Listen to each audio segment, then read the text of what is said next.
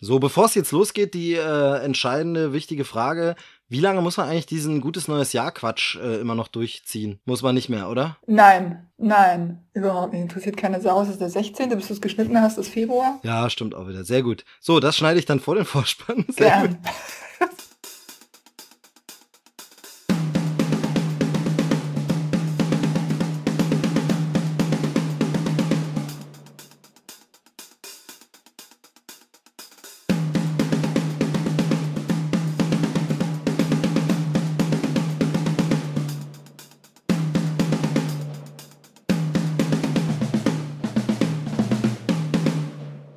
Ja, hallo und herzlich willkommen zu einer neuen Ausgabe Krempelcast, inzwischen schon Folge 15, wie mir gerade versichert wurde, von meinem heutigen Gast, den ich gar nicht lange vorstelle, sondern nur sage Hallo Nadine.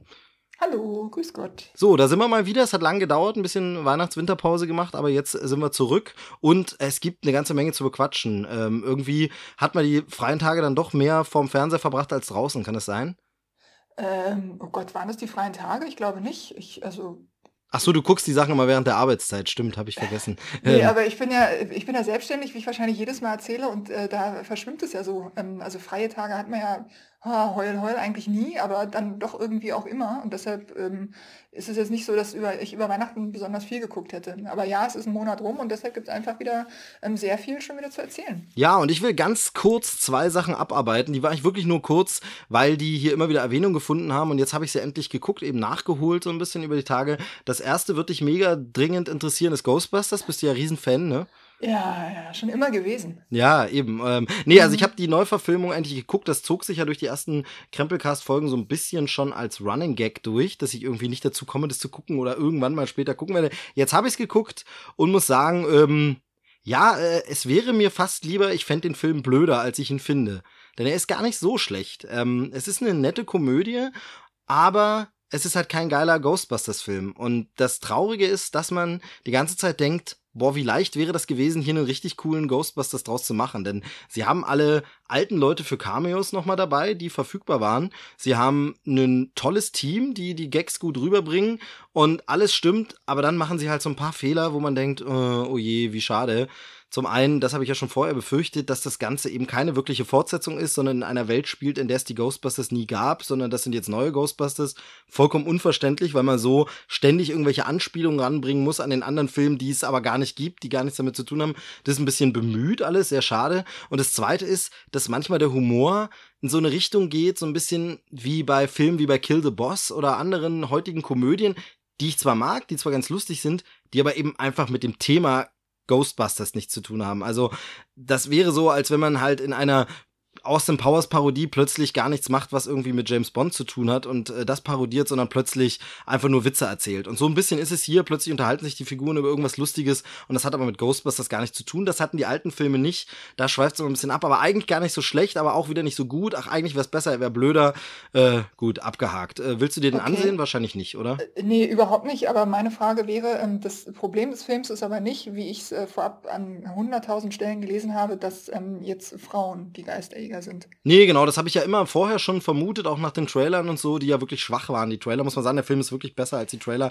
Das mit den Frauen ist das Neue und Coole an dem Team. Und das finde ich ganz gut. Also, weil es auch coole Frauen sind und das finde ich zeitgemäß und das ist vor allem, damit hat man, eigentlich umgeht man damit nochmal die alten Figuren kopieren zu müssen. Das Blöde mhm. ist, dass man sich dann doch nicht traut, neue Figuren einzuführen und eigentlich jede Frau immer ein Äquivalent einer der männlichen Figuren ist. Das ist halt mega schade. Also, mhm. wenn man jetzt gesagt hat, es sind eigenständige Frauenfiguren, wäre das viel cooler. Hier ist es mehr so wirklich die weiblichen Versionen der anderen Charaktere. Das finde ich echt ein bisschen schade. Ähm, aber ansonsten ist kein Problem, weil das sind super lustige Frauen einfach. Also, es ist ja so ähnlich wie bei den alten Ghostbusters da waren es ja auch Saturday Night Live Leute, eben damals Bill Murray und Dan Aykroyd und so. Und hier sind es jetzt äh, Kristen Wiig und äh, Melissa McCarthy heißt sie, also also Comedy-Damen von jetzt oder ähm, Kate McKinnon, die ist auch bei Saturday Night Live gern dabei. Und von daher, das ist im Grunde ja genau dasselbe Konzept wie damals, nur hätten sie einfach neue Figuren nehmen sollen, die dann den Staffelstab sogar überreicht bekommen. Ähm, also irgendwie wusste man hier nicht so richtig, was man damit machen soll. Ähm, es wäre leicht gewesen, mit wenigen Veränderungen daraus eine richtig coole Fortsetzung zu machen. Das ist einfach so schade, aber man kann den gucken und es ist jetzt nicht mega schlimm. Hm, okay. Meine Prognose, eine Fortsetzung wird es davon nicht geben. Also okay. glaube ich nicht. Also ich ja, weiß jetzt auch nicht, wie erfolgreich der war. Richtig, wir fallen uns jetzt gerade über das Wort super gut. Es wird eine fantastische Sendung. Ähm, ja, äh, interessant fand ich auf der Blu-ray ähm, des Films drei Milliarden Trailer vor dem Hauptfilm. Also das habe ich schon lange nicht mehr gehabt. Man hat auf Blu-rays ab und zu mal einen Trailer davor und ich finde das eigentlich auch immer ganz schön und mag das. Aber hier hat man irgendwie das Gefühl gehabt, Sony ist total verzweifelt und haut einem alles um die Ohren, was sie gerade so haben. Bitte kauf irgendwas davon, guck irgendwas. Ähm, das war echt ein bisschen schräg. Und vor allem war da auch komisch, das war alles auf Englisch, immer nur mit äh, deutschen Untertiteln. Also wo man sagt, könnt ihr nicht für die deutsche DVD vielleicht auch einen deutschen Trailer draufpacken? Komisch. Sollte man eigentlich meinen, ne? Ich, ich staune gerade viel mehr darüber, dass du dir die alle anguckst, aber ähm, ja, ich glaube, ich kann sein, dass ich bei ein oder zwei vorgeskippt habe, aber eben es kam dann immer noch einer und noch einer.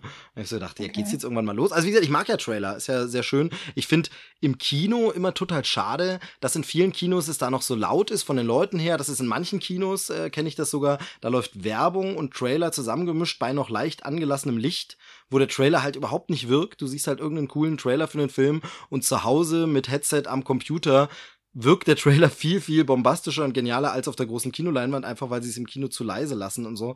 Also mich hat schon lange kein Trailer mehr so umgehauen, irgendwie im Kino. Hm, ich überlege, ob mich einer umgehauen hat, aber ich glaube auch nicht. Ich, wahrscheinlich hätte mich der Trailer umgehauen von Doctor Strange, aber ich glaube, den habe ich nie gesehen. Ja, das Ding ist halt. ist das irgendwie logisch? Nein. Ja, Aber doch, ich verstehe schon. Ich finde halt, dass das krasse ist halt auch im Trailer, dass man die meisten, äh, im Kino, dass man die meisten Trailer halt schon kennt, ne? Das ist halt auch so ein Ding. Wobei es immer wieder passiert. Ich informiere mich ja relativ viel über Filme und lese Haufen Zeug und ständig im Netz und man kriegt alle Trailer mit, denkt man. Und dann passiert es ab und zu, dass ich im Kinosaal sitze und dann kommt ein Trailer für einen Film, wo ich denke, habe ich noch nie von gehört. Also, das finde ich dann immer seltsam. Also, ganz, ganz komisch. Ja, siehst du, bin ich komplett anders unterwegs. Also so sehr ich mich auch für Filme äh, interessiere und ähm, ja auch viel mehr angucke, ähm, ist es bei mir überhaupt nicht so, dass ich die Trailer schon vorher kenne. Da bin ich komplett im falschen Internet unterwegs. Nee, also wahrscheinlich ist es auch der bessere Ansatz. Ich mag das eigentlich sogar lieber, wenn ich äh, mir auch einen Film angucke, von dem ich noch nicht mal den Trailer gesehen habe. Aber wonach entscheidest du dann einfach nur kurz gelesen irgendwo, worum es geht? Oder also wonach entscheidest du, was du gucken willst? Genau, worum es geht, ähm, wer mitmacht, ähm, solche Sachen, wer Regie geführt hat, solche Dinge. Und dann okay, gucke ich ja. mir den an. Es ist heutzutage wirklich wieder ganz, ganz schlimm geworden oder wieder mal schlimmer. Es war zwischendurch mal besser, hatte ich das Gefühl. Jetzt ist wirklich so, dass Trailer auch alles immer verraten und es macht dann wirklich genau. nicht mehr so wirklich viel Spaß. Ähm, das ist echt so ein bisschen schade. Also. Ja. Noch ein Kriterium, ähm, was, äh, was mich immer ins Kino zieht, ist eine Oscar-Nominierung. Also ich bin äh, ganz oft im, im Januar, das ist komischerweise jetzt dieses Jahr noch überhaupt nicht so, wahrscheinlich, weil ich einfach ein bisschen viel zu tun habe gerade. Ähm, aber sonst sieht man mich im Januar ähm, ganz, ganz oft im Kino, weil ich mir die ganzen äh, Oscar-nominierten Filme sehr gerne angucke, damit man dann, wenn die Oscar-Verleihung tatsächlich im Fernsehen kommt, ähm, auch wirklich weiß, warum jetzt Birdman gewonnen hat oder ähm, ähm, was weiß ich, The Room oder so, die hatte ich letztes Jahr zum Beispiel. Ähm, The Room hatte ich letztes Jahr äh, vorab gesehen. Der war ja relativ unbekannt, also den, von dem hatte aus meinem Bekanntenkreis vorher niemand irgendwas gehört. Ja, das stimmt. Das ist ja bei uns auch mit den Starts immer so äh, angepasst, dass die dann möglichst auch erst nach den Oscars im Kino laufen, damit die Leute mhm. gehört haben, der hat gewonnen genau. oder war nominiert und dann gehen sie hin, was äh, natürlich Vor- und Nachteile hat. Also für die Bekanntheit des Films ist es natürlich hilfreich, aber eigentlich auch irgendwie so ein bisschen schade, wenn man nicht die Filme alle vorher gesehen haben kann. Aber mhm. warum du dies Jahr nicht so viel im Kino warst, kann ich dir genau sagen. Das ist, weil du nur noch Serien guckst. Das wär, dazu kommen wir ja gleich noch. ja, ähm, da ist was und, dran. Und äh, zu dem Trailer-Ding noch eine Sache, da sprechen wir nämlich auch gleich noch über den Film. Ähm, da war es mal wieder nicht so, weil da gab es tatsächlich noch ein bisschen mehr, als im Trailer zu sehen war. Das ist Passengers, aber darum gleich, weil ich wollte noch einen zweiten Film abhaken und mhm. das hetzt sich dann auch ganz schnell nur durch, weil du bist auch nicht so der Star Wars-Fan, ne? Äh, nee, da habe ich ja letztes, äh, bei einem, bei, in der letzten Folge eine steile äh, Aussage ähm, äh, gebracht. Ich habe ja gesagt, ich sehe die Relevanz nicht von Star Wars. Aber ich noch Stimmt. Fragen, ob da irgendwie, aber ich höre dir ja nicht zu, wenn du hier ein, redest im Podcast. Ein Codestrom über, über dich hereinbrach und über Nö. kleinen, überhaupt nicht, ne? Interessiert Nee, keinen. gar nicht. Interessiert okay. keinen. Okay, ja, aber das ist, wenn man nur drei, wenn man nur drei Hörer hat, wir machen das ja hier nur für uns in einem kleinen privaten Kreis, dann ist es auch okay. Ich sehe äh, nee, genau. die Relevanz, ganz kurz, ich sehe natürlich die Relevanz nur äh, nicht für mich, dass das gesamte Drumrum und so weiter natürlich eine Relevanz hat, ist ja ganz klar. Aber für mich, ähm, mich hat es nie interessiert, deshalb. Ja. Genau, aber jedenfalls trotzdem gerne alles, was du über Rogue One weißt. Genau, also ich habe Rogue One jetzt dann auch ein bisschen verspätet nachgeguckt, da kam ich auch nicht dazu. Wir hatten hier auf Krempelcast ein bisschen ähm, quasi Schützenhilfe von Freunden, die den Film gesehen haben und mir ein paar äh, Reviews eingesprochen haben. Und ähm, im Großen und Ganzen stimme ich denen zu, mit ein bisschen Abstrichen. Ich fand ihn ein bisschen schlechter als die meisten Leute, was aber in dem Fall auch ein bisschen Jammern auf hohem Niveau ist, denn es ist ein toll gemachter Film, hohe Produktionswert, eine schöne Hommage an Episode 4, also den allerersten Star Wars-Film super State-of-the-Art Technik, Computeranimation ist großartig, wie man da alte Schauspieler wiederbelebt. Ähm, fand ich schon, wow, Respekt, sehr, sehr gut. Aber ich muss sagen, mir blieb das doch alles ein bisschen zu unspannend, zu emotionslos. Die Figuren waren mir egal. Von der Hälfte der Figuren weiß ich nicht mal mehr den Namen. Wenn ich nicht das nochmal nachgelesen hätte, wüsste ich es wahrscheinlich von gar keinem mehr. Und irgendwie ist es alles so egal. Und es ist leider ein bisschen, was ich befürchtet habe, dieses Prequel-Ding. Es ist einfach keine Geschichte, die mich interessiert hat. Was sie daraus gemacht haben, ist nett, aber ich hatte es irgendwo schon mal geschrieben. Ich finde, man ist jetzt mit diesem Film so auf dem Niveau von Star Wars Comics, Star Wars Videospielen oder ähm, so diesen Star Wars Romanen, die es dazu gibt, wo man sagt, wenn man Fan ist und ein bisschen Futter braucht zwischen den richtigen Filmen, dann guckt man das noch und ist noch ein bisschen in dieser Welt. Dabei sehr cool gemachte Sachen, aber eigentlich braucht das kein Mensch. Das muss man ganz ehrlich sagen. Ähm, unterhaltsam war er trotzdem, aber der hat mich jetzt nicht bewegt, ähm, sondern ja, kann man gucken, nett, okay. Ich werde die Blu-ray natürlich holen, ist ja klar, als Star Wars-Fan, aber das war jetzt nicht, der große Wurf war es nicht. Ich feier den nicht so ab wie viele andere. Okay, aber von der Handlung her ist er ja schon äh, so angelegt, dass er wesentliche Aspekte von den anderen Filmen ähm, ähm, behandelt, ne? Oder äh, da ähm, in die Richtung geht. Würde man, äh, also könnte man diesen Film auch einfach auslassen und dann alles, was jetzt in Zukunft noch kommen mag, äh, gucken und würde trotzdem alles verstehen? Oder wie, wie ist das eigentlich? Ja, also den, den Teil kann man definitiv auslassen, weil er, er ergänzt halt hier und da so ein paar kleine Infos, wie ich aber immer sage, nach denen kein Mensch gefragt hat. Also es ist so ein bisschen so von wegen, ähm, äh, du hast eine spannende Geschichte und dann wird dir im Nachhinein nochmal erzählt, wie derjenige in dieser Geschichte sich sein T-Shirt gekauft hat, mit dem er die Geschichte erlebt hat, wo du sagst, okay, das ist jetzt nicht so ein spannender Aspekt. Also es ist wirklich so ein bisschen, ja, hat nie, wollte nie jemand wissen, was ihr da erzählt, aber schön, dass ihr es uns erzählt habt. Also Ach, bisschen, bisschen, äh, das finde ich halt so ein bisschen relevanzlos da in dem Fall tatsächlich. Und von daher, ähm, den kann man weglassen, den Teil. Und ich finde auch, wenn du sonst kein Star Wars kennst, gesehen hast oder dich interessierst, brauchst ich du den erst recht nicht gucken. Ich also. habe, also wenn du mich jetzt direkt ansprichst, ich habe natürlich die ersten drei Teile gesehen, aber mehr dann auch nicht. Ja, also dann braucht man den nicht. Also das mhm. ist so irgendwie. Okay. Ähm, das ist, ich finde, es ist ein Fanfilm, es ist Fanservice, es äh, zeigt nochmal sehr, sehr coole Szenen. Da hat also Darth Vader, dieser äh, großartige Bösewicht der Filmgeschichte, hat da seinen geilsten Auftritt bisher ever. Allein dafür lohnt sich der Film schon wieder, aber inhaltlich ist das halt, das hätte auch ein schöner Kurzfilm, Fanfilm, so ein Zwischenbonus Track auf einer Blu-ray sein können. Also der mhm. ganze Film da ist halt so, hm, ja, ja, hm. naja.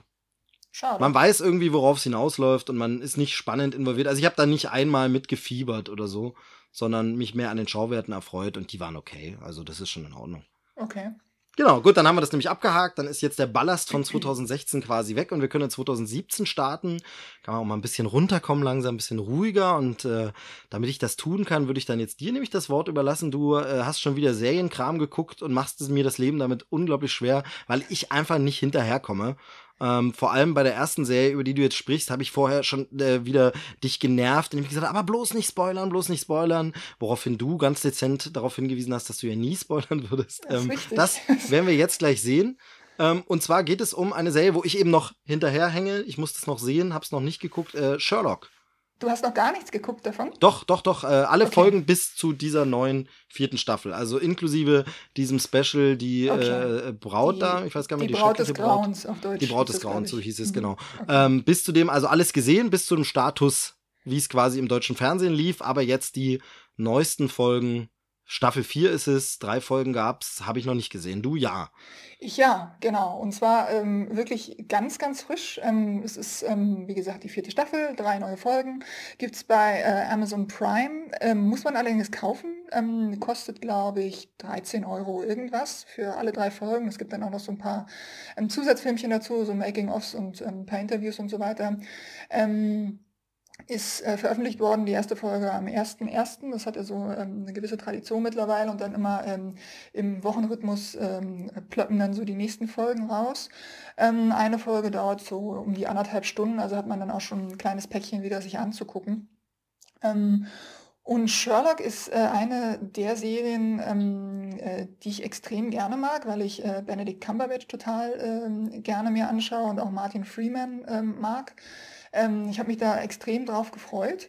Ähm, auch weil die letzte Staffel jetzt ja schon drei Jahre her ist wieder ähm, und man jetzt also drei Jahre, mal abgesehen von dieser Spezialfolge, die du jetzt eben auch angesprochen hast, ähm, die kam im Januar 2016 raus, ähm, musste man ganz schön lange darben, ähm, um jetzt neues Material zu sehen. Und ähm, zudem war es ja so, dass am Ende der dritten Staffel ähm, äh, ja man erahnen konnte, dass ähm, äh, ja jetzt muss ich aufpassen, ob das zu viel gespoilert ist oder ob das, ähm, ich dass bin man, sehr gespannt, dass man eine bestimmte Person wieder sieht, die also eine tragende Rolle hat in dieser Serie und auf die schön äh, umschifft, schön genau umschifft. Um, und auf die äh, habe ich mich extrem gefreut, weil ich die äh, besonders gerne mir anschaue. So also große Vorfreude und dann ähm, äh, leider aber große Enttäuschung. Also es ist ähm, so, dass die dritte Staffel ja relativ dramatisch geendet hat und ähm, äh, Sherlock Holmes in eine relativ äh, prekäre Situation gebracht hat.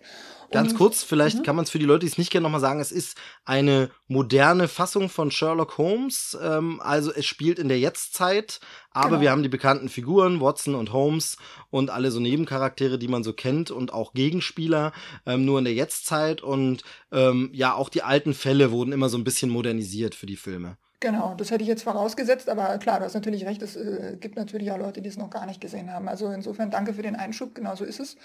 Ähm, wir starten also in der vierten ähm, Staffel, erste Folge damit, dass ähm, Sherlock aus dieser äh, prekären Situation, die ich gerade angesprochen habe, ähm, von seinem Bruder, ähm, ja, der relativ mächtig ist, ähm, äh, rausgenommen wird und es ähm, quasi mehr oder minder alles auf Null gesetzt wird. Und äh, es ist also wieder so, dass Sherlock Holmes in der Baker Street sitzt und dort Leute empfängt, die ihm äh, spannende Fälle bringen, äh, die er lösen kann. Er ist ja da relativ wählerisch ähm, und nimmt ja auch nicht jeden. Und es findet sich aber relativ bald äh, ein spannender Fall. Äh, es ist aber so, dass äh, ganz entgegen meiner Erwartungen und ich muss auch sagen, zu meiner Enttäuschung, ähm, der Fall in, im Nu gelöst ist. Also es geht ratzfatz. Ich hätte eigentlich gedacht, er nimmt die ganze Folge ein. Das ist aber überhaupt nicht so. Der wird gelöst und ähm, es wird ein ganz anderer angefangen. Und dieser andere Fall, der dann die äh, ganze Folge bestimmt, ähm, der, äh, den finde ich nicht so richtig spannend. Also da, ähm, da, der zieht mich nicht so richtig rein und ähm, ich muss fast sagen, der ist mir fast egal. Bis zu einem gewissen Punkt, denn es spitzt sich ähm, sehr dramatisch zu und ähm, äh, führt auch zu Ereignissen, die ähm, relativ weitreichend sind. mehr sage ich dazu gar nicht äh, und auch gar nicht zu der ersten Folge. Ähm, man hat insgesamt ähm, eigentlich schon nach der ersten Folge, dass ähm, die vierte Staffel, also dass die Macher von der vierten Staffel ähm, irgendwie zu viel gewollt haben dafür und ähm, äh, gleichzeitig aber nicht die richtigen oder nicht ähm, ausreichend gute Ideen hatten. Ähm, es ist zwar so, dass der zweite Teil jetzt weniger zerhackstückt ist, also da ähm, gibt es tatsächlich nur einen äh, Fall, der zu lösen ist und es gibt auch so diese ähm, ganz typischen Sherlock-Elemente, also in denen man ähm, Benedict Cumberbatch dann sieht, wie er denkt und so Dinge herleitet und die ähm, vor seinem inneren Auge visualisiert. Das ist ja auch alles immer ganz gut ähm, äh, optisch äh, dargestellt in der Serie. Ähm, es ist natürlich auch wieder lustig, ähm, auch durch äh, ja, verschiedene Schnitte, die einfach äh, so lustige äh, Unterhaltungen dann erzeugen. Ähm, aber irgendwie fehlt dem Ganzen so die Leichtigkeit. Das, ich glaube, du hast vorhin gesagt, äh, ähm, äh, manche Dinge wirken bemüht und das ist genau der Eindruck, den ich auch bei, bei Sherlock äh, bei der vierten Staffel jetzt habe. Es ist einfach bemüht und es ist, ähm, äh, es ist, der erste und der zweite Teil sind noch nicht anstrengend zu gucken, aber es ist auch nicht so, dass man sagt, hey, das macht wahnsinnig Spaß, es ist genau das, was ich bisher äh, kannte und was ich auch genau wieder haben wollte.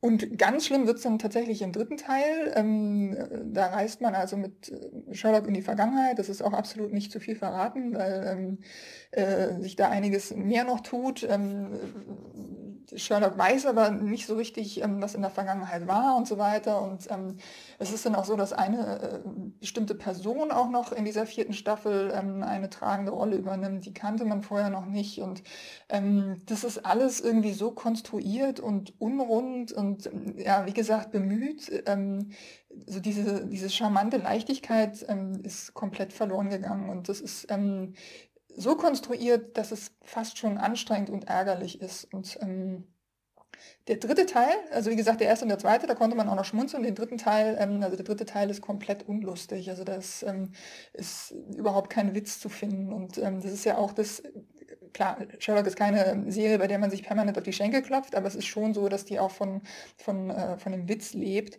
Und ähm, den finde ich äh, vor allem halt im dritten Teil überhaupt nicht mehr. Und ähm, die Krönung von dem Ganzen ist dann eigentlich, dass man eigentlich äh, am Ende von, äh, von der dritten Folge äh, das Gleiche erlebt, wie man ganz am Anfang, also von, von der ersten äh, Folge hatte, ähm, dass alles wieder mehr oder minder zurückgedreht wird und die, ähm, äh, die sich so die Möglichkeit schaffen, quasi mit einer fünften Staffel wieder da anzusetzen, was eigentlich der Normalzustand ist immer wieder die normale Ausgangssituation zu haben. Und es ist auch irgendwie so plump, dass ich mir denke, ähm, nee, da hätte ich einfach mehr erwartet. Und das ist ähm, tatsächlich eine große Enttäuschung. Da ähm, bin ich ein bisschen traurig drum.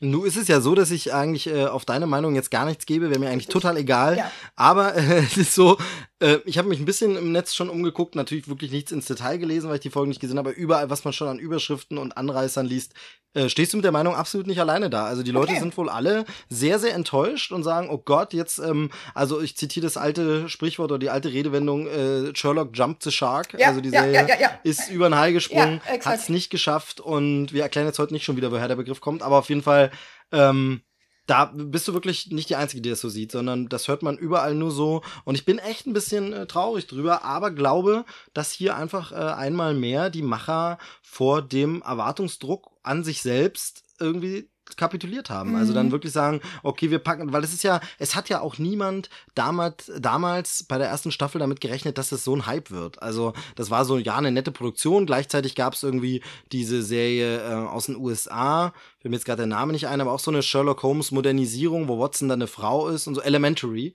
Elementary heißt mhm. sie. Und da war das so wie, ja, muss man mal schauen, jetzt das Sherlock-Thema ist jetzt gemeinfrei, man darf da jetzt Sachen machen, wird es jetzt viele Produktionen geben. Den Kinofilm gab es mit Robert Downey Jr. Und hat ja niemand erwartet, dass wirklich die richtige Kultsache eigentlich diese BBC-Produktion werden mhm. würde. Cumberbatch war da auch noch nicht der ganz große Megastar. Das kam dann alles so im Zuge von Sherlock und Co. Martin Freeman hatte gleichzeitig seine Karriere aufgebaut und ja, und dann ist, glaube ich, einfach der Druck und die Erwartung und auch das ganze Ohr ihnen einfach zu schwer geworden. Und ähm, ähm, die Leute, die dahinter stecken, Stephen Moffat und ähm, der Gettis, mhm. äh, mir fällt gerade sein Vorname nicht ein, auf Mark, jeden Fall, die Mark. sind Mark Gettis, genau, der auch den äh, Bruder von Sherlock genau, spielt.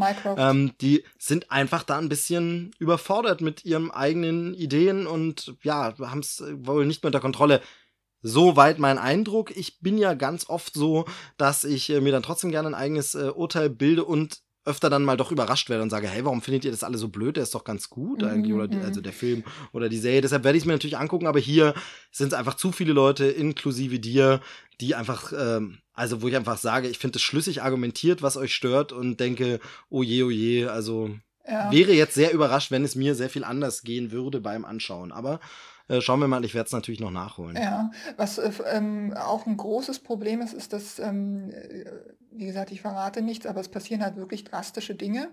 Und ähm, solche Dinge machen ja was mit den Figuren also ähm, und das wird überhaupt nicht erzählt. Also es passieren Dinge und dass aber die Figuren eigentlich sich ganz anders verhalten müssten, dass es Konsequenzen hat, äh, ganz grundlegende, das findet einfach gar nicht statt.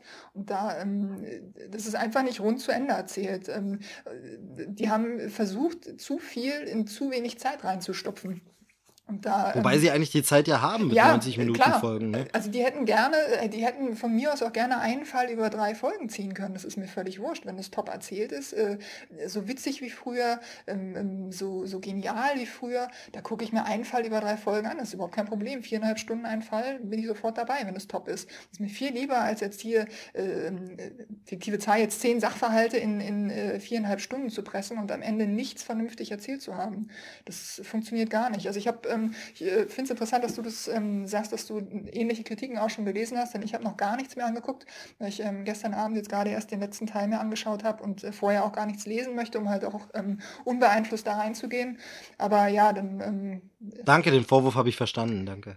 Nee, überhaupt nicht, gar nicht. Nee, nee, aber ja, ja, äh, man, ja, man ist ja, äh, ob einem was gefällt oder nicht, hängt ja auch äh, logisch von einem selber ab und von der Situation, in der man gerade ist. Und kein, man fragt sich ja manchmal, ist man einfach schlecht drauf oder hast du jetzt, fandst du jetzt Dr. Strange so toll, dass dir Sherlock nicht mehr gefällt mit Benedict Cumberbatch oder was auch immer. aber wenn das andere Leute auch so sehen, dann ist es vielleicht auch einfach nicht gut. Nö. Ja, also äh, keine wirkliche Empfehlung, schade Leider eigentlich, nicht, aber ne? ich sag mal, die meisten Leute, die es interessiert, werden es trotzdem angucken, so wie ich, weil, naja, die drei Folgen in Anführungsstrichen sind ja doch schnell geguckt. Also die Zeit muss man sich trotzdem nehmen, aber eben es ist drei Abende und dann hat man es auch weggeguckt. Ja, ja. Von daher, ähm, die Frage ist, wie es dann weitergehen soll. Also ich meine, auch dadurch, dass natürlich die Filmkarrieren immer größer werden, der Hauptdarsteller wird sowieso schwierig, mhm. wie du schon sagst, zwischen der letzten Staffel und jetzt war dann nur dieses eine Special, mhm. weil sie schon Zeit schaffen mussten und dass die Frage, inwieweit es überhaupt weitergehen kann, wird und soll.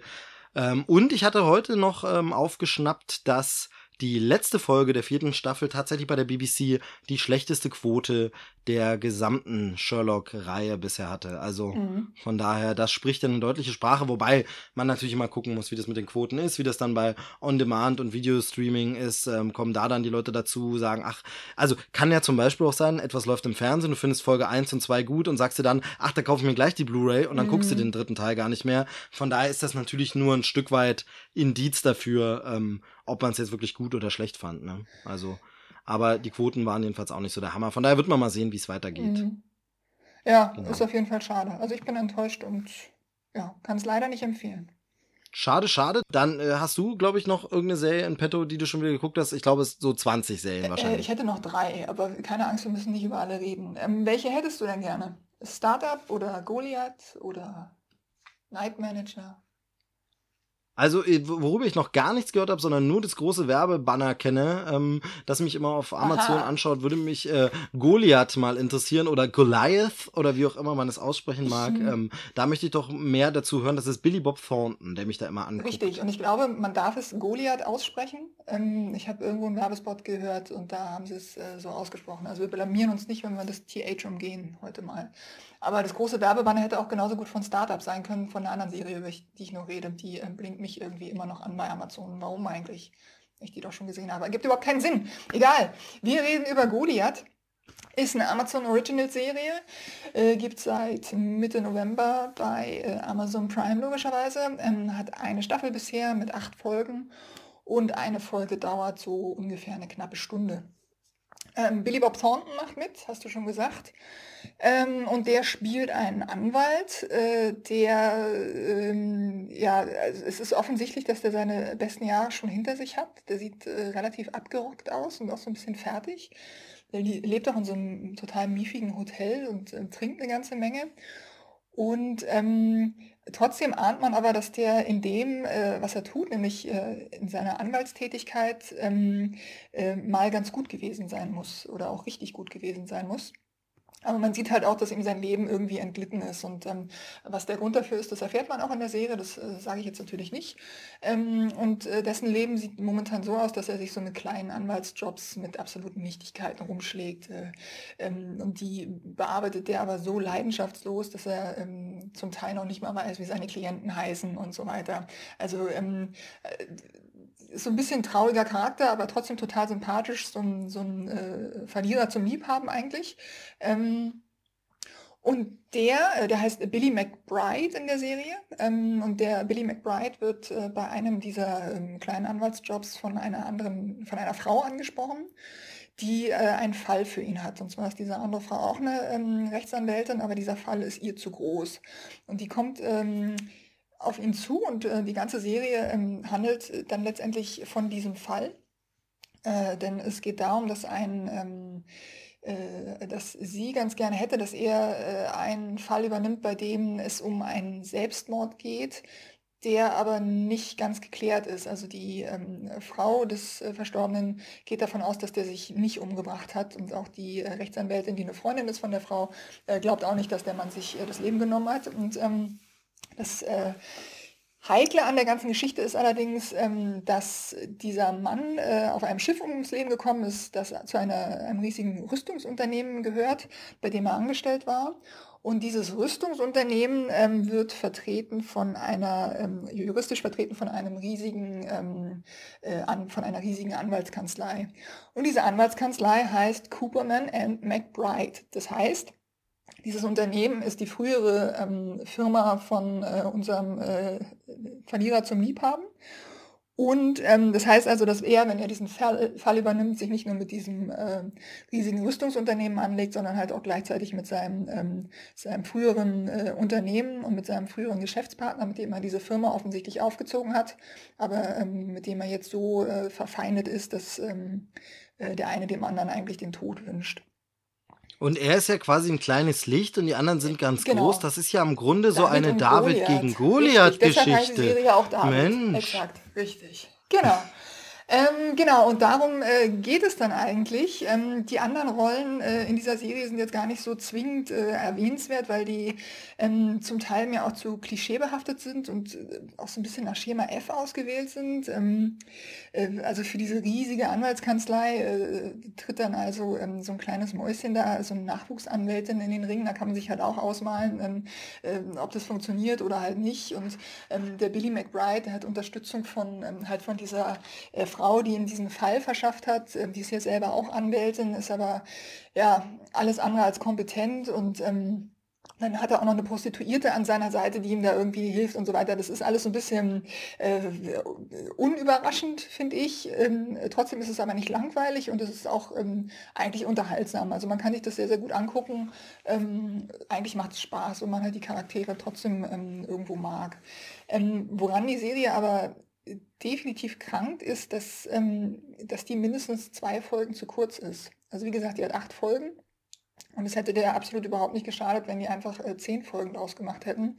Ähm, denn natürlich hast du über diese acht Folgen, da wird eine gewisse Spannung aufgebaut und so weiter. Ähm, äh, und so langsam wie das aufgebaut wird, so, so rasant rast dann auch das, ähm, das Finale eigentlich am, am, Zuschauer vorbei. Also es geht dann so Knall auf Fall, dass du dir eigentlich denkst, Moment mal, ähm, das kannst du jetzt nicht gewesen sein. Also so schnell könnte das doch jetzt hier nicht einfach abhandeln.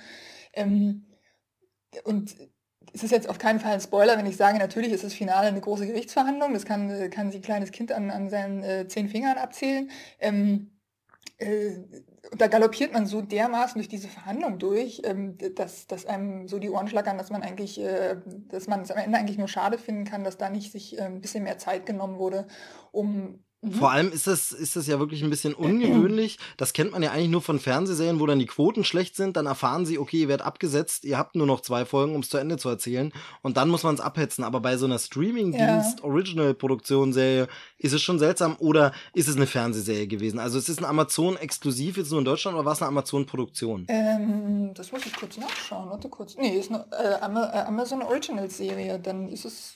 Okay, ja, dann ist es total genau. ungewöhnlich. Ne? Dann, ist also, also völlig unnötig unnötig, so gesehen.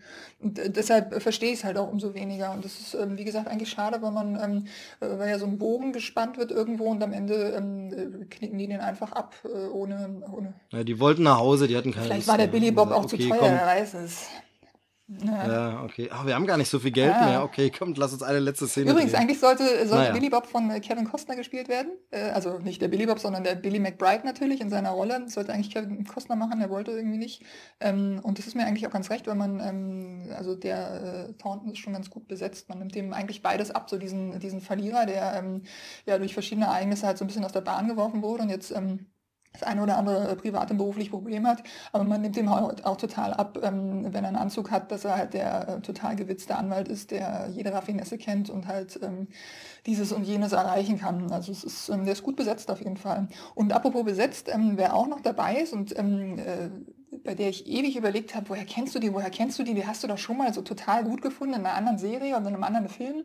Ähm, Molly Parker ist dabei. Ich weiß nicht, ob dir die was sagt, wahrscheinlich eher nicht, denn du Nee, tatsächlich mhm. nicht. Weil du House of Cards noch nicht gesehen hast. Denn bei, bei House genau. of Cards ist die auch dabei. Da spielt die ähm, Jackie Sharp und ist da ähm, äh, so Majority Whip von, von Frank Underwood, also von dem ähm, ich sag mal, wie heißt er, Kevin Spacey, ähm, und hat mir da schon extrem gut gefallen, weil sie da auch schon so eine Rolle hat als, ähm, als so total taffe Frau, ähm, die zielstrebig ist und halt auch so rücksichtslos in, den entscheidenden Momenten ist. Und ähm, die spielt jetzt in der, ähm, in Goliath äh, eine Anwältin und da passt halt auch wieder 100% rein. Die ähm, ja, gefällt mir richtig gut wieder. Also ähm, Besetzung gut, ähm, bisschen kurz am Ende abgehackt. Aber ansonsten kann man das gut angucken.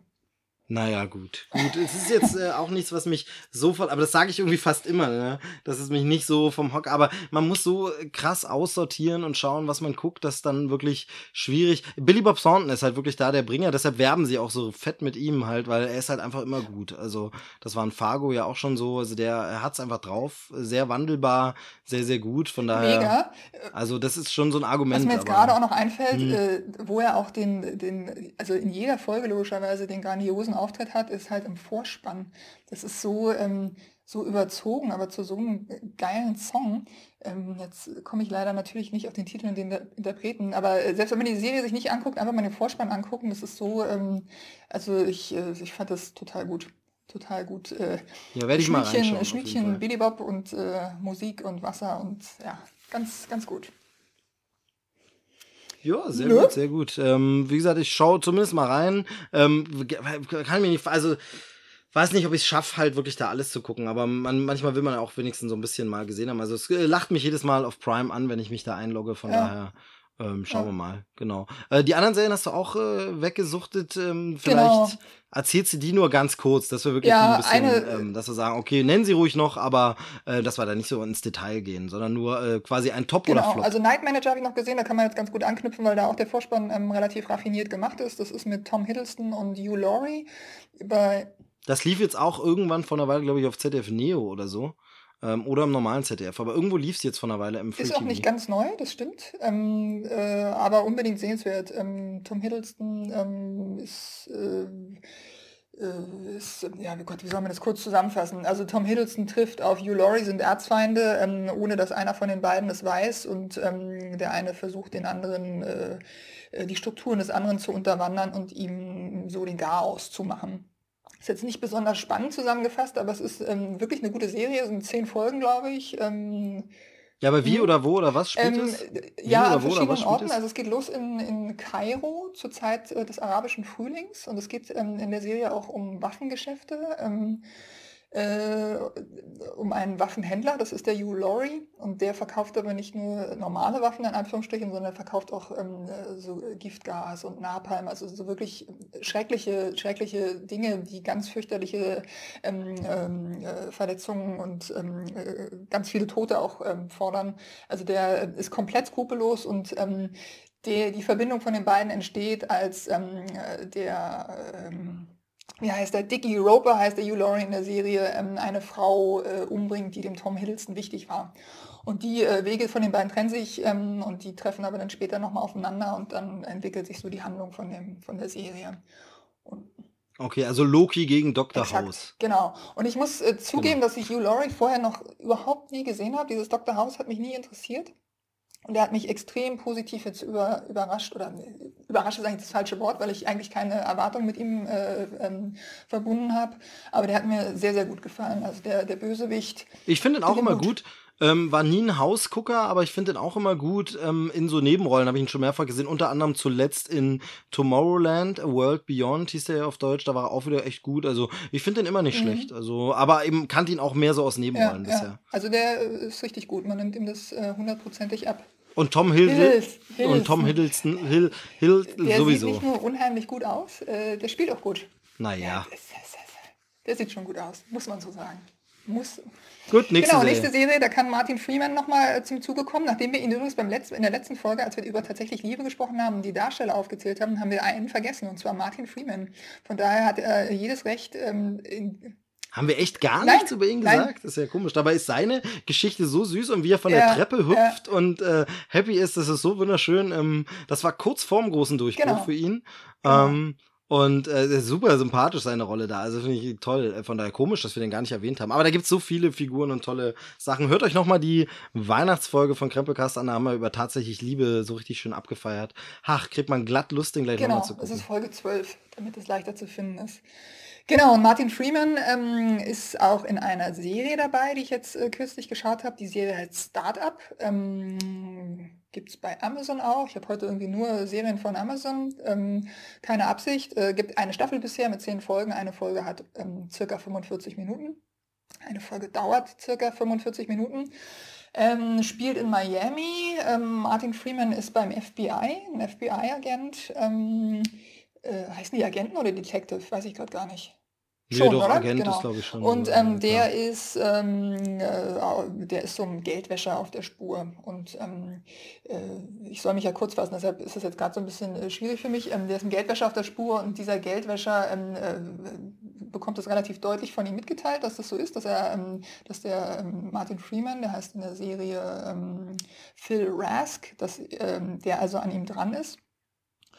Und der will aber nicht nur wissen, woher der Geldwäscher das, die Kohle hat, sondern der Phil Rask will auch was von dem Geld abhaben. Also der FBI-Agent ist äh, nicht nur ein guter, sondern ist auch ein böser. Er ist nämlich korrupt und will Kohle absahnen von diesem Geldwäscher. Der muss also zusehen, ähm, der böse Bube, der andere, ähm, wo er dieses ähm, Geld lässt, damit ihm das FBI nichts kann. Und äh, gibt es seinem Sohn, mit dem er eigentlich gar keinen Kontakt mehr hat. Und dieser Sohn ist bei einer Bank äh, angestellt, ist so, so, ein weißes Rich Kid irgendwie in Miami und ähm, äh, der nimmt das Geld, weil er mit seinem Vater auch gar nicht wirklich was zu tun haben will und von dem auch gar nichts hält, nimmt das Geld einfach ähm, und steckt es in ein Start-up und schluppst da mal schon den Serientitel. Ähm, durch äh, verschiedene Verquickungen ist es so, dass zu diesem Startup einmal er gehört als Investor logischerweise, dann ist ähm, die äh, eigentliche Gründerin dabei. Dieses Startup hat halt zum Inhalt, dass die eine ähm, äh, Kryptowährung ins Leben äh, rufen. Ähm, also er ist dabei, dieser äh, weiße Banker, dann ähm, die Programmiererin und dann noch so ein haitianischer Gangster. Das ist also so eine coole Mischung. Ähm, und ähm, das führt dazu, ähm, dass halt in diesem, in diesem Dreierteam äh, natürlich Spannungen entstehen und so weiter. Und der Phil Rask, Schrägstrich Martin Freeman, kommt aber relativ schnell diesem Geld wieder auf die Spur und landet dann also im, äh, äh, über kurz oder lang ähm, bei diesem Startup und ähm, will auch denen wieder nichts Gutes und so weiter. Und ähm, es ist aber so, dass man diesem Phil Rask, ähm, man verurteilt den natürlich auf der einen Seite, weil er halt korrupt ist und da so krumme Dinger drehen will. Es ist aber auch total offensichtlich, dass er das noch nie gemacht hat vorher und deshalb total ungeübt daran ist. Ähm, und deshalb mag man den eigentlich auch wieder und hat so ein paar Sympathien für den. Ähm, und das ist insofern wichtig, weil ähm, es für den überhaupt nicht läuft. Also es, kommen, es kommt zu ein paar Ereignissen, ähm, die wirklich dramatisch und ganz, ganz böse enden. Und der sitzt am Ende einfach, man muss es so sagen, es ist richtig in der Scheiße und ist eigentlich in einer ausweglosen Situation. Also das Ganze ist schon ein schweres Drama mehr und jetzt nicht so leicht äh, schwarzer Humor-Comedy oder. Nee, also schwarzer Humor-Comedy auf gar keinen Fall. Schweres Drama würde ich auch nicht sagen. Es äh, hat auch lustige Momente. Ähm, das liegt vor allem an äh, äh, Adam Brody, den finde ich, den kennt man vielleicht noch aus äh, OC California, habe ich nie gesehen, aber er sieht immer noch genauso aus. Ähm, und ähm, der bringt so ein bisschen Witz auch manchmal rein, ähm, aber es ist auf keinen Fall insgesamt als lustig zu bezeichnen, überhaupt nicht. Also dafür ist die Materie dann auch zu ernst und dafür geht es auch zu krass zur Sache. Also es geht ähm, relativ schnell, ähm, relativ intensiv los und auch brutal los. Ähm, kann man sich gut angucken, gefällt auch über, über weite Strecken, aber was ähm, überhaupt nicht gefällt, ist äh, die Darstellerin von der ähm, Startup-Gründerin eigentlich, also die, die diesen, diesen Code für diese Kryptowährung programmiert hat. Die wird, ähm, heißt Easy Morales und wird gespielt von Otmara Mareo. Kenne ich nicht, kannte ich vorher nicht. Die spielt einfach überhaupt nicht gut. Das ist ein, ein ganz großes Minus ähm, dieser Serie.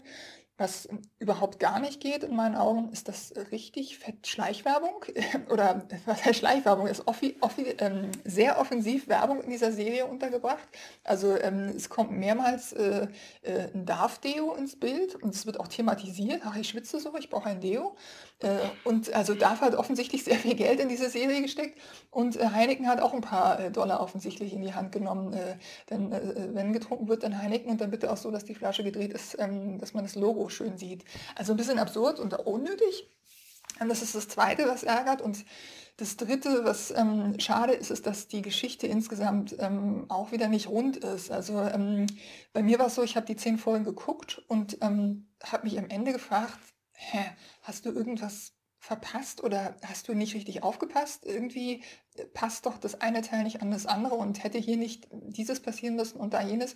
Ähm, und so ähm, ist das Puzzle am Ende irgendwie nicht sorgfältig zu Ende gepuzzelt, sondern mit einem Hämmerchen nachgeholfen. Und ähm, äh, es ist irgendwie ein Bild, aber kein schönes am Ende. Also ich. Mh? Hm? bin ja ein bisschen hin und her gerissen und muss sagen, ich hätte ja super gern mal wieder, dass du hier irgendeine Serie vorstellst, in höchsten Ton, Tönen lobst, sagst, das ist alles so super, müsst ihr unbedingt sehen und das ist so toll und dann ist das so super und in der Pose. Gleichzeitig bin ich aber auch sehr dankbar, dass du das alles wegguckst und einem quasi mhm. ersparst, es zu gucken. Was Weil, ich, also, ja. ich meine, gerade so Namen wie Martin Freeman und so, die reizen einen ja dann doch, ah, das guckst du dir mal an und so, aber wenn man dann so hört, hm, dann ist es halt gerade, wenn man so wirklich so ein straffes Zeitkontingent hat, dann doch auch manchmal dankbar, wenn man sagen kann, okay, nee, soll nicht so gut sein, führt am Ende zu nichts so wirklich. Auflösung ist nicht so der Hammer, dann kann man sich auch ein bisschen sparen.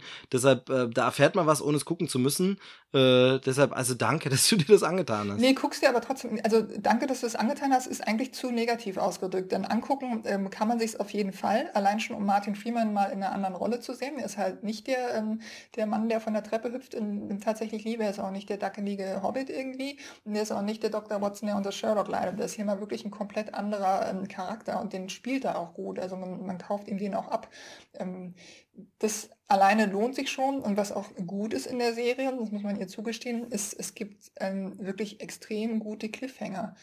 Ähm, ich glaube, in den ersten äh, also von Folge 1 zu 2 weiß ich jetzt gar nicht, gar nicht mehr so genau, aber es gab dann ähm, ein, ein, eine Abfolge von ähm, Episoden, in denen du einfach weiter gucken musstest. Also wenn du mal einen Samstag auf der Couch verbringen willst, dann fang damit an, dann bist du auch fast automatisch durchgerutscht, weil einfach das Ende jeweils so spannend ist, dass du das, den nächsten Teil unbedingt gucken möchtest dieses Unrunde am Ende, das sind eigentlich nur so Kleinigkeiten, die, äh, vielleicht bin ich da auch überempfindlich, ich weiß es nicht. Ähm, um mal ein Beispiel zu nennen, wenn, wenn sich Menschen eine Pizza bestellen, dann sollte die doch geliefert werden, oder nicht? Theoretisch schon, ja. Aber in Restaurants, in Filmen wird auch nie bezahlt, ja, Autotüren werden nicht abgeschlossen. Ähm, es wird nie was angerührt nee, vom Essen. Ja, ja, aber es ist wesentlich. Also wenn du bei dir zu Hause sitzt und dir eine Pizza bestellst ähm, und angenommen danach fackelt dir die Bude ab, dann hat es eine Relevanz, ob da ein Pizzabote kommt und dich aus dem Feuer zieht oder nicht. Ist jetzt völlig fiktiv, ja, okay. hat nichts mit der ja, Serie nee, zu tun. Aber ne? ist ein Argument. Ja. Das ist eine totale Kleinigkeit, das ist jetzt nicht wesentlich und es kommen halt noch ähm, andere Punkte, die sind, ähm, das ist nicht nur der Pizzabote, sondern sind halt andere Dinge, die irgendwie äh, Fragezeichen hinterlassen. Und das ist einfach ähm, schade drum, weil wie gesagt, die Cliffhanger ist gut, Martin Freeman ist gut. Ähm, Edi äh, Edi Gategi, ich weiß nicht, wie man den ausspricht, ist ein Kenianer. Ähm, äh, der spielt den haitianischen Gangster auch großartig, wirklich äh, auch sehenswert. Ähm, also insgesamt kann man sich die angucken. Ähm, wie gesagt, es ist ein bisschen unrund an manchen Stellen. Ja, ich bin verwöhnt, also kann man sich angucken, reicht mir nicht. Weißt du, ich will, bam, was, muss man gesehen Was haben. ist denn die letzte Serie, die du geguckt hast eigentlich? Die letzte Serie, die ich geguckt habe, komplett aus schwierig. Also ich habe halt schon lange keine mehr abgeschlossen. Ähm, schaue momentan auch auf Netflix dieses äh, Trollhunters äh, von Guillermo del Toro, Ach, ähm, was halt auch so schöne, seichte Unterhaltung ist. Ähm, aber ansonsten, also schwierig. Jetzt abgeschlossen, jetzt schon länger keine mehr, weil die immer alle so viele Folgen haben. Also ähm, dafür sehr viel äh, Kinofilme in letzter Zeit wieder geguckt. Ja. Dezente Überleitung. Stimmt, ja, ja, ich, ich hatte doch gerade Angst, musst mir noch eine Chance geben, Luft zu holen. Äh, ach, Kinofilme, was hast du denn gesehen, Steve? Ja, ich habe einen schönen Film gesehen, den ich vor allem vollkommen unsinnig da jetzt so äh, geheimnisvoll zu tun, weil ich habe ihn ja heute schon erwähnt und gesagt, dass ich drüber sprechen möchte.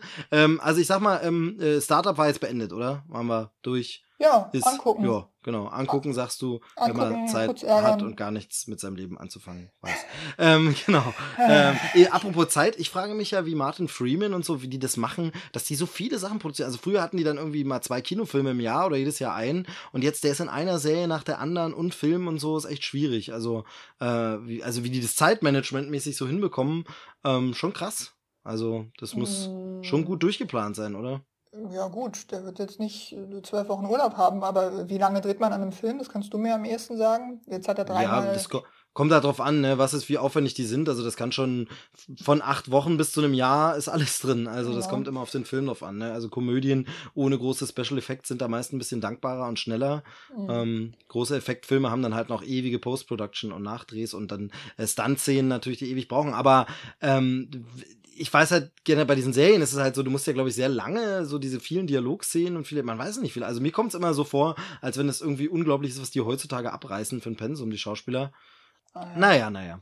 Ähm, genau, Kino, Überleitung, zack, äh, Passengers habe ich gesehen, Kinofilm, toll, angucken. Ciao, das war's für heute. Cool. Nee, ähm, ich äh, will schon noch ein bisschen was dazu sagen. Ähm, auch wenn man das eigentlich gar nicht mehr braucht, denn äh, in den USA ist das Ding gefloppt, ähm, da war es enttäuschend. Manche haben vom schlechtesten Film des Jahres gesprochen, er ist dort nämlich schon Ende des letzten Jahres gestartet und oder sogar noch früher, ich weiß gar nicht genau, ob es schon Oktober oder November war. Auf jeden Fall lief der da schon eine ganze Weile und ähm, kam da nicht so gut an, hat mega schlechte Kritiken bekommen ähm, und äh, kam gar nicht gut an. In Deutschland hingegen ist er ein Hit. Hier hat's äh, wirklich gut funktioniert und mich persönlich überrascht das nicht, nicht nur, weil ich den Film gut finde, sondern einfach, weil die Besetzung natürlich klasse ist. Zwei Kassenmagneten, die sehr beliebt sind. Wir haben Chris Pratt, äh, man kennt ihn aus Jurassic World, man kennt ihn aus Guardians of the Galaxy und wir haben Jennifer Lawrence, kennt man aus ähm, Filmen oh, wie den Hunger Games oder dem von dir sehr geschätzten Joy. ja, auch das äh, kann man nachhören in einer älteren oder Folge. Oder Silver Linings, das ist auch ganz großartig. Linings, heute ist die genau. Folge der, der Querverweise, merkst du? Ja, wenn genau, wir, wenn wir verlinken so könnten, wäre heute ganz, wären wir ganz groß. Genau, ne, das ist ja so quasi, wenn man jetzt dieses Jahr als Staffelauftakt äh, für die zweite Staffel Krempelcast sieht, dann kommt ja immer noch mal so Anspielung an die letzte Staffel. Ja, ja. Deshalb. Genau. Nee, jedenfalls ähm, Jennifer Lawrence und Chris Pratt. Ich mag beide und beide sind Kassenmagneten. Beide sind sehr, sehr beliebt ähm, beim Publikum und in Deutschland wohl besonders. Denn hier, wie gesagt, ist der Film ein Hit. Ähm, Kinocharts Platz 1 kam richtig gut an.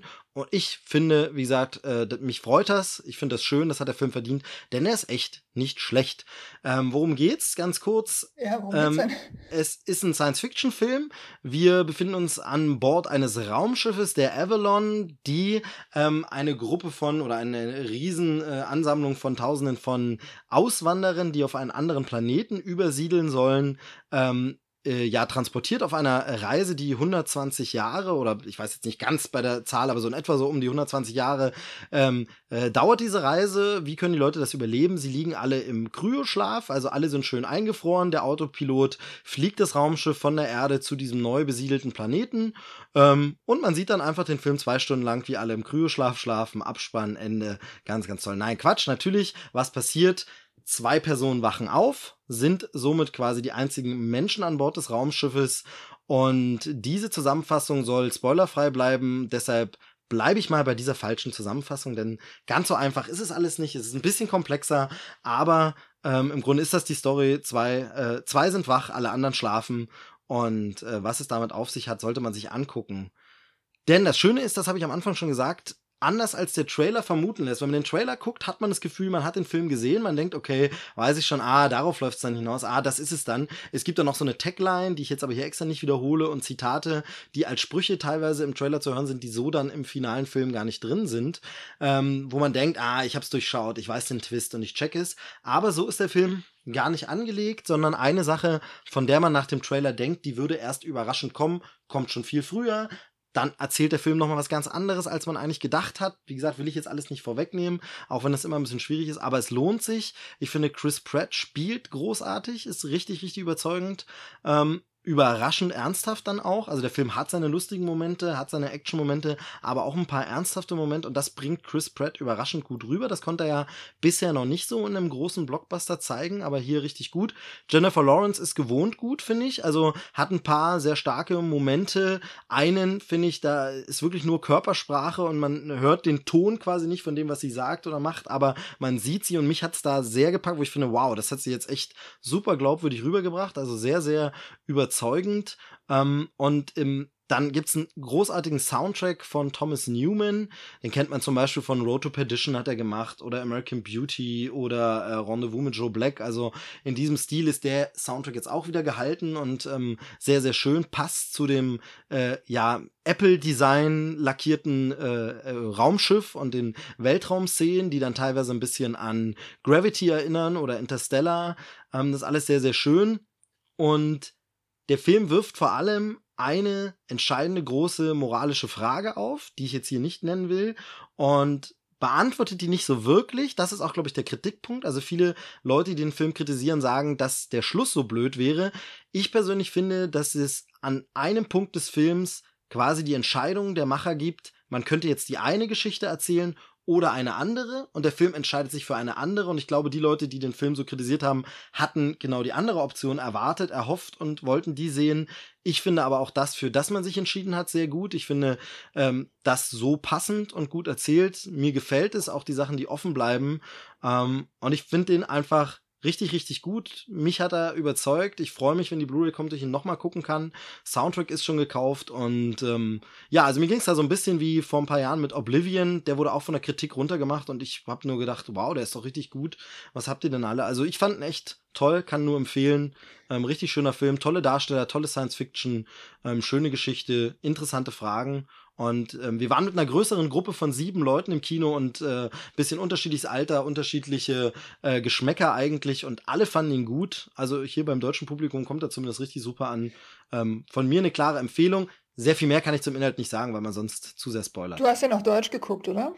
Ich habe ihn auf Deutsch geguckt. Okay, ja. denn ich finde, die Jennifer Lawrence ist teilweise ganz, ganz schlimm synchronisiert. Ist dir aber nicht aufgefallen? Also generell in anderen Filmen meinst du jetzt? Ja, nee, war mir jetzt hier nicht so. Nee, fand ich eigentlich, Okay. fand ich eigentlich echt in Ordnung. Ja. Okay. Und ähm, wie Genau. sind die beiden so zusammen? Wie spielt ihr mit dem Pratt zusammen? Super, Chemie funktioniert. Das ist auch sehr wichtig für den Film, dass die Chemie funktioniert. Ähm, ich hatte immer, ich weiß jetzt ehrlich gesagt gar nicht, wie der Altersunterschied ist. Ich hätte jetzt im Kopf sie nicht unbedingt zusammengepackt, aber ähm, es funktioniert hier sehr gut. Und das, wie gesagt, ist auch wichtig. Ähm, trägt den Film auch, dass es so gut klappt. Also ähm, ähm, sehr, sehr gut. Also, nee, äh, also an den Darstellern krankt es auf jeden Fall nicht. Wie gesagt, ich verstehe, wenn man sich eine andere Auflösung gewünscht hat. Ähm, aber mir, gef- mir gefällt die sehr gut. Ach so, wer noch zu erwähnen ist, ist noch Nebenrolle äh, Michael Sheen.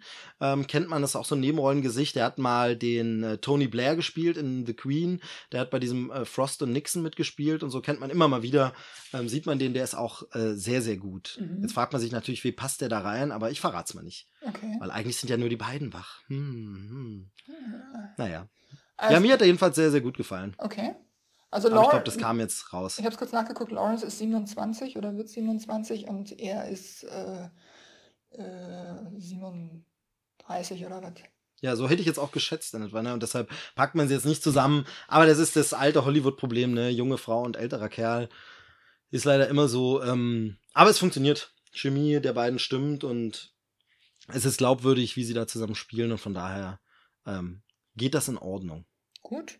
Genau. Regisseur ist übrigens der Regisseur, mir fällt gerade sein Name nicht ein, aber Regisseur von The Imitation Game. Mhm. Also eben schon eher was Anspruchsvolleres und deshalb ist es eben auch so ein Science-Fiction, der jetzt nicht äh, wildes Weltraumgeballer ist und so. Ähm, und äh, ja, also ich war wirklich positiv überrascht, weil ich das nicht so erwartet hatte. Vor allem eben den einen Aspekt, über den ich aber dann erst mit Leuten sprechen möchte, die den Film gesehen haben, weil das wäre sonst schade. Immer ein bisschen doof, ne, wenn man sich so laviert und irgendwie nicht so wirklich Nö. was dazu sagen kann, aber Nö. ich finde halt die, die, die Zukunft ist cool dargestellt. Also dieses, wie gesagt, das Design des Raumschiffes, das Innenleben. Es gibt ein paar wohldosierte, gute Lacher, die eben auch mit der Technik zusammen äh, gehören und so. Ein bisschen erinnert der Film ein, und das habe ich auch ein paar Mal in Kritiken gelesen, wobei das sehr oberflächlich ist, aber ganz grob kann man sagen, ein bisschen Titanic im Weltall ist es so ein bisschen. Ähm, vielleicht kann man damit was andeuten, aber äh, sehr viel mehr. Wenn man jetzt noch ein anderes Stichwort sagt, dann wird es, glaube ich, zu offensichtlich. Von daher sage ich am besten gar nichts mehr weiter dazu. Dann sage ich noch kurz, dass ich nachgeschaut habe, dass der Regisseur Morton Tilden heißt. Ja, genau, so war's. Genau. Und der, wie gesagt, war ja mit äh, Imitation Game äh, sehr gefragt bei der Academy. Jetzt ähm, bei dem jetzt, wie gesagt, nicht so. Kritiken waren schlecht. Oh. Verstehe ich nicht ganz. Komisch, aber manchmal ist es so. Auch so eine Zeitgeistfrage. Genau, also ähm, auf jeden Fall eine Empfehlung, wenn er noch im Kino läuft, äh, und äh, das tut er wahrscheinlich in einigen noch, dann unbedingt noch reingehen. Lohnt sich auch auf der großen Leinwand, ich hatte das schon gesagt, also wie bei Gravity ähm, sind auch die Weltraumszenen sehr, sehr geil äh, anzusehen, machen wirklich Spaß, fand das 3D auch echt nicht schlecht. Ähm, von daher, Aha, durchaus du, du fandst was in gucken. 3D echt nicht schlecht, aber war es, äh, war, hat es den Film weitergebracht? Naja, also ich finde diese Weltraumszenen, ähm, das war auch schon bei Gravity so, die gewinnen schon. Also wenn du so, ich sage mal, das kleine Menschlein im All, Mhm. wenn das dann so dreidimensional vor der Leinwand schwebt, ist das schon noch ein bisschen ein Zugewinn. Also für diese, für diese dunkle Unendlichkeit des Alls, in der man da rumtreibt. Also da ja, finde ich, äh, das trägt, das äh, hilft einem Film doch Okay, zur Atmosphäre. Also da hat es doch was zu sagen. gut, gut. Das wär's im Grunde an aktuellen Sachen. Ah, Ach so, einen kleinen Film habe ich noch gesehen. Eben. Zu Hause, Ja. genau, ja, ein Animationsfilm. Ähm, den kann man aber auch relativ schnell abhandeln, ähm, weil da gibt's jetzt nicht ganz so viel zu sagen, aber es war so positiv überrascht. Und zwar ähm, die Abenteuer von Mr. Peabody und Sherman. Ich weiß nicht, ob die die Figuren was sagen. P. Sherman 42 Wallaby bei Sydney? Nee, nein, leider nicht. Ah. Äh, Peabody und Sherman sind Cartoon-Figuren. Ich glaube, die sind aus der Rocky und Bullwinkle Show. Auf jeden Fall so alte Cartoons aus den USA sind hier gar nicht so bekannt. Ich weiß nicht, ob es auch Comicstrips gibt. Ich kenne es auch nur so am Rande, immer mal zitiert. Und irgendwo mal gesehen. Und davon gab es äh, jetzt vor ein, zwei Jahren eine Computeranimationsverfilmung, also eben kein Trickfilm, sondern ähm, ein CGI-Film. Und der ist überraschend witzig, spritzig und äh, ganz unterhaltsam. Und zwar ähm, kann man wirklich sagen, es ist so eine kleine Geschichtsstunde, denn ähm, der Hund, äh, Mr. Peabody, hat einen Jungen adoptiert, ähm, dem er halt ganz viel beibringen will. Ja, da muss man sich jetzt nicht fragen, ist halt Cartoon-Humor. Deshalb hat ein, ein Hund einen Jungen äh, äh, adoptiert. Auf jeden Fall ähm, reisen die durch die Zeit mit einer Zeitmaschine und äh, treffen dort eben äh, vom alten Ägypten äh, bis zu ähm, irgendwie hier Da Vinci oder wen sie alles so treffen. Und ähm, äh, ist halt wie daher so eine kleine lustige Geschichtsstunde. Also für etwas ältere Kinder und Jugendliche, da schnappt man so ein bisschen was auf. Mit einem coolen Humor, finde ich. Also die, die Witze sind gut platziert und funktionieren. Ähm, die Animationen sind klasse und es ist einfach kurzweiliger Unterhaltungsspaß. Ähm, so ein bisschen, kann man jetzt nicht ganz vergleichen, aber so ein bisschen hat es mich erinnert an eben so Asterix. Also wenn du so alte Zeit nimmst und die so ein bisschen modern, lustig interpretierst, so sind auch diese Episoden, die äh, die beiden erleben. Wenn man Zeitreise außerdem mag, ist es halt ganz, ganz ulkig und lustig wieder, weil sie dann so Zeitreiseverwirbelungen ähm, in Zeiten hin und her reisen und sich doppelt sehen und sowas. Also ich fand den äh, überraschend gut, wo man einfach sagt, ach, Mensch, nett, schöner Sonntagnachmittagsfilm, Peabody und Sherman, ähm, kann man mal angucken, nicht so äh, schlecht, wie man jetzt gedacht hätte, weil der total auch gefloppt war. Also den hat wirklich irgendwie keiner mitbekommen, der war total unterm Radar, aber ähm, unterhaltsamer Spaß für zwischendurch. Okay. Ja. Ja. Kann ja nicht jeder immer nur Serien gucken. Ja, vor allen Dingen, wenn da immer alle äh alle tot gehen, wie die Menschen heute sagen. Tot gehen, korrupt sind, Drogen nehmen und alles, das ist äh, schwierig, ja. schwierig. Wie, ist es, wie naja. sieht's bei dir aus? Guckst du Dschungelcamp? Ähm, nicht so wirklich. Nee, also ne? es ist ja, ich, also Ach, ist immer so schwierig, weil man immer natürlich sofort als der absolute Spielverderber und Spaßbremse dasteht. Ja. Aber ich muss einfach zum Dschungelcamp sagen, mir ist zum einen, ist mir das vollkommen egal, von mir, die Würde und bla bla bla, das sind alles Promis, sollen sie machen. Ja. Also Promis natürlich C und Z-Promis, aber die äh, machen das alle für das Geld. Mittlerweile ist es ja auch, kokettiert ja jeder damit, dass er pleite ist und da deshalb reingeht. Ist ja auch nicht mehr cool, jetzt schon zuzugeben, warum man es macht. Also selbst das ist schon wieder ein alter Hut. Ähm, aber was ja immer gelobt wird, ist, es wäre ja so witzig, die Moderationen sind so geil geschrieben und es ist ja so lustig und so schön Mediensatire. Finde ich halt nicht. Ich finde es stinklangweilig. Die Witze sind der erstbeste Gag, der einem einfach einfällt. Verstehe da immer nicht, dass da so die Moderationen abgefeiert werden, weil das echt öde ist. Die Dschungelcamp-Prüfung finde ich einfach nur blöd. Ist auch der Neuigkeitswert von Hu, es ist jemand äh, Krokodilshoden, ist dann auch irgendwie, hu, ja, hat man jetzt auch schon oft genug gesehen. Also mich langweilt's. Ich finde es jetzt nicht so spannend. Ab und zu erwische ich mich natürlich, dass ich beim Durchschalten hängen bleibe, weil gerade zwei am Lagerfeuer sich über irgendwas unterhalten, dann bleibt man halt doch mal dran. Also ich verteufel das nicht, habe aber dabei nicht den Spaß wie die Masse der Zuschauer, sondern langweile mich eher und entscheide mich dann doch lieber Netflix anzumachen, wenn es kommt, ja. als das zu gucken. Du bist Fan, ich weiß. Ähm, ich bin, eigentlich kann man mich tatsächlich Fan nennen. Mir sind die Dschungelprüfungen auch relativ egal. Weshalb ich das so gerne gucke, ist, weil es eigentlich eine Garantie gibt, dass am Ende der normale Mensch gewinnt. Da gehen ja äh, zwölf Menschen rein, von denen du eigentlich ausgehen musst, dass alle totale Idioten sind, selbstverliebt, äh, was weiß ich.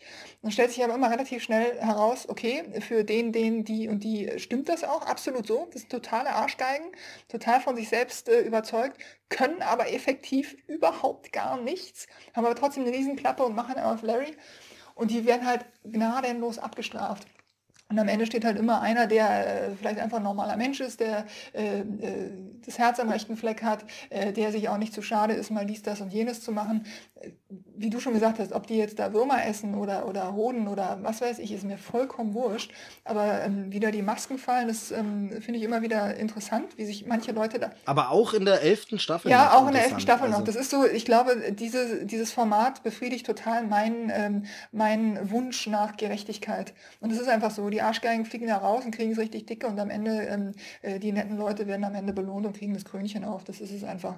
Aber wo du gerade gesagt hast, die Moderationen werden ja immer so gelobt. Ich musste gestern äh, so grinsen, weil äh, da explizit in der Sendung auf die Mediathek hingewiesen wurde. Und hieß es dann, ja, wenn ihr die Folge verpasst habt, könnt ihr sie in der Mediathek nachsehen. Und da war mein allererster Gedanke, äh, richtig, die Folge von heute könnt ihr nachholen und die Sprüche von morgen könnt ihr schon heute auf Twitter lesen. Denn wenn du das mal intensiv, also wenn du ähm, äh, so ein Second Screener bist, der mit dem Handy diese Sendung verfolgt und dem Hashtag Ibis folgst, dann hast du, ich sag mal, 80 Prozent der Sprüche, die äh, Daniel und Sonja am nächsten Tag bringen, hast du schon gelesen am Tag davor auf Twitter. Das ist so unverschämt frech und so wahnsinnig einfallslos. Ich frage mich, ob. Ja, und es wird ja immer so gelobt, wie dann Mickey Beisenherz du. und so schon Wochen vorher im Dschungel ist und in mhm. äh, Australien sitzen die zusammen und haben Konferenz. Die müssen nur Twitter abschreiben. Ja? Und das, das ist ja, wie ich sage, der erste, die, der nahe. Nee, ich glaube gar nicht, dass sie das machen, Steve, weil, wie ich schon gesagt habe, ganz oft ist es der naheliegendste Witz. Steve, einfach. es ist so. Ich mache das. Ich habe mein Handy in der Hand und folge dem Hashtag Ibis. Und es ist so, dass die, die Sprüche, die ich heute lese,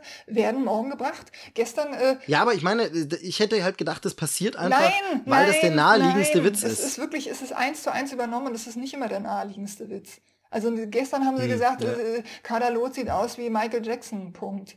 Wie der aktuelle Michael Jackson. Hm. Exakt so steht es bei Twitter.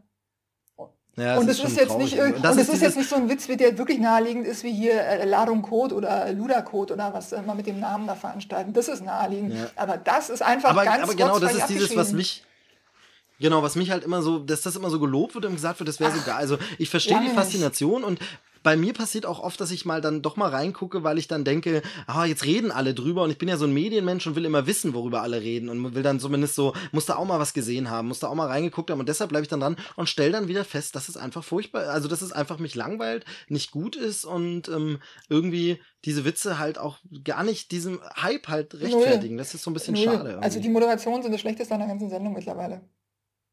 Ja, schade. Ja. Äh, und also, vor allem auch rotzfrech. Ich frage mich wirklich, halt äh, wer da, wer da die, äh, äh, die Eier hat und zur RTL geht und eine Rechnung schreibt für diese Witze. Ja, Mickey Beisenherz, der wird ja immer so Ja, ist mir klar, dass da Mickey Beisenherz als Name drüber steht, aber, äh, ne? Ich finde es Ja, der ja eigentlich ein fähiger Mann ist. Also will er jetzt gar nicht äh, in Abrede stellen, aber vielleicht ist er auch ein bisschen dschungelmüde und sagt sich dann auch, ja, hier zehnte Staffel, äh, das schreibe ich mal elfte. hier so nebenbei noch. Also elfte. so elfte, ja, genau. Ja. Ja. Naja, frech und schade. So, haben wir es jetzt oder was? Haben wir damit abgearbeitet und äh, war das wenigstens auch noch. Du, du, hast natürlich recht, es gehört eigentlich in die Sendung popkulturelle Relevanz ist dem nicht abzusprechen. Genau. Ähm, von daher passt es natürlich rein, deshalb äh, gut, dass du es so angesprochen hast. Ich habe es halt nicht so auf dem Schirm, dass ich jetzt gar nicht dran gedacht hätte. Ähm, ich fand immer schön, da fehlt dann zum Beispiel ein Rab. Ähm, früher einfach bei TV total kurzen Zusammenschnitt sehen, dass man wieder weiß, aha, okay, darüber lachen heute alle. Das ist also der Spruch, auf den sich bezieht. Kann man bei Twitter aber natürlich mhm. auch. Da fassen die Leute es zusammen, da gibt's dann den GIF, da gibt's dann nochmal den Spruch und dann weiß man wieder, worum es geht. Weil, wie gesagt, das mit reden ist natürlich, also wahrscheinlich ist Dschungelcamp so das einzige ähm, oder die einzige Lagerfeuersendung, die es noch so gibt. Ne? Also wo die Leute am nächsten Tag sich drüber unterhalten und austauschen im Büro. Von daher, das muss man dem Ganzen natürlich lassen. Also, ähm, aber wenn sie dann noch gut wäre, wäre halt umso schöner. Ja, richtig. Gut. Damit haben wir es nochmal richtig schön auf RTL rumgehackt und ähm, äh, da bliebe jetzt eigentlich gar nichts mehr weiter zu sagen, außer wie immer dir die letzten Worte zu sagen. Ich hoffe, wir hören uns bald wieder. Ähm, und äh, ich sage noch an die Hörer, also wer noch mehr äh, ja, super geistreiche Ergüsse von mir hören möchte, kann das in Zukunft auch bei Trailerschnack, www.trailerschnack.de einfach mal reinhören. Da bin ich jetzt auch mit dabei und rede über Trailer. War ich ja schon mal zu Gast und die Jungs waren auch schon mal hier zu Gast. Ähm, da könnt ihr mich jetzt hören. Ich sage Tschüssi. Ähm, Nadine, bis bald. Äh, wie gesagt, deine letzten Worte. Ciao. Euch allen eine schöne Zeit. Guckt viele Serien, aber wenn dann nur die richtigen. Und ähm, ja, viel Spaß dabei. Bis dann.